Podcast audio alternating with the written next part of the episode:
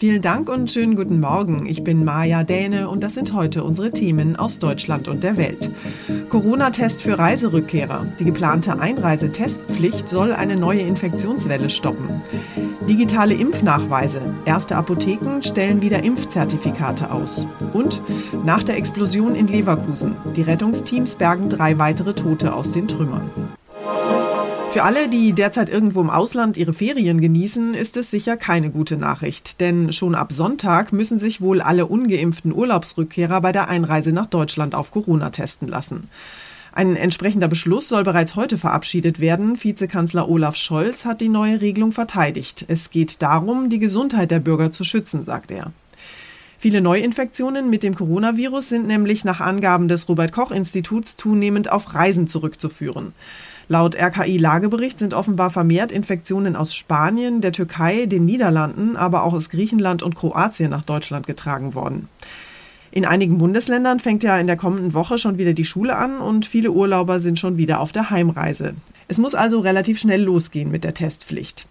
Meine Kollegin Michelle Gradell hat sich mit dem Thema Einreisetestpflicht mal genauer beschäftigt. Michelle, es sind ja vor allem die Kinder, die nach den Ferien wieder zurück in die Schulen gehen und die Infektionen weitertragen könnten. Zumal die meisten von ihnen ja nicht geimpft sind. Gilt denn die geplante Testpflicht auch für Kinder? Ja, im Entwurf steht, dass die Testpflicht für alle ab sechs Jahren gilt. Das heißt, bei der Einreise, egal ob mit dem Flugzeug, Auto oder Zug, muss man einen Test vorlegen oder den Nachweis über eine Impfung oder überstandene Erkrankung. Anders soll das sein, wenn Urlauber aus einem Land mit einer besorgniserregenden Virusvariante zurückkommen, dann soll wirklich jeder einen Test vorlegen müssen, also auch geimpfte und Genesene. Wenn es eine Testpflicht gibt, bleiben die Tests denn dann weiter kostenfrei? Also die Tests müssen ja vor der Einreise gemacht werden, das heißt im jeweiligen Urlaubsland. Und da ist dann eben entscheidend, wie die Regelungen vor Ort sind, ob es da auch kostenfreie Tests gibt. In Deutschland wird noch darüber diskutiert, ob die Tests kostenfrei bleiben, wenn es für alle ein Impfangebot gibt. Bundesinnenminister Horst Seehofer sagt ja, weil er sonst befürchtet, dass sich nur noch wenige testen lassen oder auch mehr Tests gefälscht werden. Diese Kontrollen an Autobahnen, in Zügen und an Flughäfen, die bedeuten ja wahrscheinlich einen Riesenaufwand. Wie sollen denn so viele Menschen kontrolliert werden? Im Flugzeug ist das ja recht einfach, weil ohnehin jeder kontrolliert wird. Da gibt es die Testpflicht ja auch schon länger. Bei der Einreise mit dem Zug oder Auto wird es stichpunktartige Kontrollen geben. Das heißt für alle Reisenden, dass sie den Test oder den Nachweis für mögliche Kontrollen mit dabei haben müssen. Es soll ja jetzt ziemlich schnell gehen. Möglicherweise gilt die Testpflicht schon ab 1. August. Wieso denn plötzlich die Eile? Es muss jetzt so schnell gehen, denn die Sommerferien enden in den ersten Bundesländern schon in der kommenden Woche. Und die Testpflicht macht nur Sinn, solange die Menschen noch im Urlaub sind. Deswegen steht im Entwurf schon der kommende Sonntag drin. Die Bundesregierung will so die Infektionswelle flach halten und sich mehr Zeit für Impfungen verschaffen. Die Impfquote ist mit knapp über 50 Prozent vollständig Geimpften zwar gut, aber noch weit von einer Herdenimmunität entfernt und die Impfkampagne gerät gerade über den Sommer Sommer immer wieder ins Stocken. Informationen zur Testpflicht für alle Urlaubsheimkehrer waren das. Dankeschön, Michelle. Die Impfkampagne in Deutschland ist ja so ein bisschen ins Stocken geraten. Dabei ist es mittlerweile vielerorts wirklich einfach und unkompliziert, an einen Impftermin zu kommen. In Berlin zum Beispiel sind ab heute Spontanimpfungen gegen Corona in allen fünf Berliner Impfzentren möglich. Und wer voll geimpft ist, der kann sich sein Impfzertifikat aufs Smartphone laden, um es beim Restaurant oder beim Museumsbesuch vorzuzeigen. Inzwischen stellen erste Apotheken auch wieder solche digitalen Impfzertifikate aus. Der Service war in der vergangenen Woche ja wegen einer Sicherheitslücke unterbrochen worden. Wer das Angebot nutzen möchte, der kann im Internet nachschauen, in welcher Apotheke in der Nähe das möglich ist. Unter mein-apothekenmanager.de kann man seine Postleitzahl eingeben, dass man eine Apotheke sucht, die das Impfzertifikat ausstellt und diese werden dann aufgelistet. Mitbringen muss man seinen gelben Impfausweis aus Papier und ein Dokument, mit dem man sich ausweisen kann. Genesene, die den vollständigen Impfstatus schon nach einer Dosis erlangen, brauchen außerdem ihr positives Testergebnis. Gestoppt worden war die Ausstellung, weil es dem Handelsblatt gelungen war, sich Zugriff zum Online-System, das die Apotheken benutzen, zu verschaffen. Alle Zugänge sind deshalb überprüft worden. Jan-Henner Reitze, Nachrichtenredaktion. Drei Tage nach der gewaltigen Explosion in einer Leverkusener Müllverbrennungsanlage warten die Menschen in Leverkusen besorgt auf die Ergebnisse einer Umweltanalyse. Nach der Detonation war ja eine gigantische Rauchwolke aufgestiegen und die Anwohner fragen sich noch immer, was in dem Qualm und in dem Ruß möglicherweise an Giftstoffen drin war. Das zuständige Landesumweltamt war in einer ersten Einschätzung davon ausgegangen, dass es sich wohl um Dioxin und PCB handeln könnte.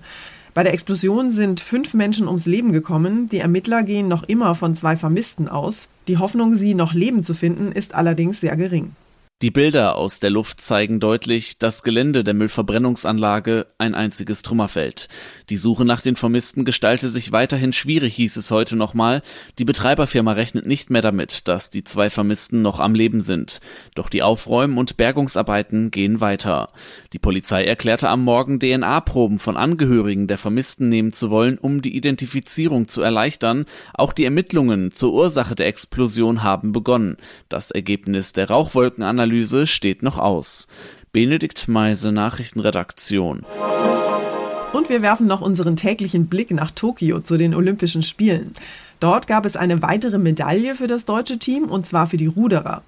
Der Deutschland-Achter lag nur ganz knapp hinter dem Boot aus Neuseeland und hat die Silbermedaille gewonnen enttäuschte Gesichter nach dem Rennen, denn Gold war das Ziel für den Deutschland-Achter. Schließlich hatte man zuletzt drei WM-Titel in Serie geholt. Um eine Bronzemedaille für Deutschland geht es heute beim Tischtennis mit Dimitri Ovtcharov. Und auf dem Tenniscourt trifft Alexander Zverev auf den Weltranglisten ersten Djokovic. Die Hockeyfrauen sind heute Morgen pitch nass geworden in einem Gewitterguss. Innerhalb kürzester Zeit stand der Platz unter Wasser und musste erstmal trockengelegt werden. Auch bei den BMX-Fahrern wurde vor dem Start erstmal Wasser von der Strecke gefegt gelegt. Manja Borchert, Tokio.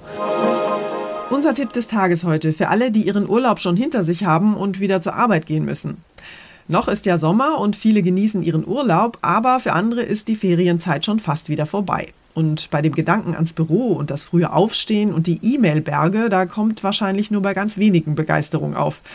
Selten geht man ja unmotivierter an die Arbeit als nach einem langen Urlaub. Und die Erholung verfliegt während der ersten Arbeitswoche in Rekordgeschwindigkeit. Experten nennen das Ganze Post-Holiday-Syndrom. Ursula Winkler aus unserer Serviceredaktion findet aber, dass sich der Kater nach dem Urlaub mit ein bisschen Planung vermeiden lässt. Ursula, erklär doch bitte erst nochmal, was das genau ist, dieses Post-Holiday-Syndrom. Syndrom ist hier ein bisschen irreführend. Es handelt sich nicht um eine Krankheit. Es ist eher ein vorübergehendes Tief. Das kennen wir ja. Nach wochenlang Sonne, Strand, Spaß, Reisen heißt es ganz plötzlich wieder rein in die Arbeitsklamotten und ab in den Job. Und diese Aussicht ist eben oft ein Downer. Es kommt ein Stimmungs- und ein Leistungstief im Job. Ausgelöst wird das, weil der Körper nach dem Urlaub im Entspannungsmodus ist und sich erst wieder an die Belastung gewöhnen muss. Allein ein anderer Tagesrhythmus mit frühem Wecker am Morgen, das kann schon eine ganz schöne Umstellung sein. Äh, das kann sogar bis zur Post-Holiday-Depression gehen, heißt es vom Institut für betriebliche Gesundheitsberatung. Was kann ich denn tun, um nicht sofort in die Stressfalle zu tappen? Toll ist, wenn man sich eine Übergangszeit schaffen kann. Also nicht Sonntagabend aus dem Urlaubsflieger steigen und ein paar Stunden später schon zur Arbeit hetzen, sondern lieber zwei bis drei Tage daheim umstellen.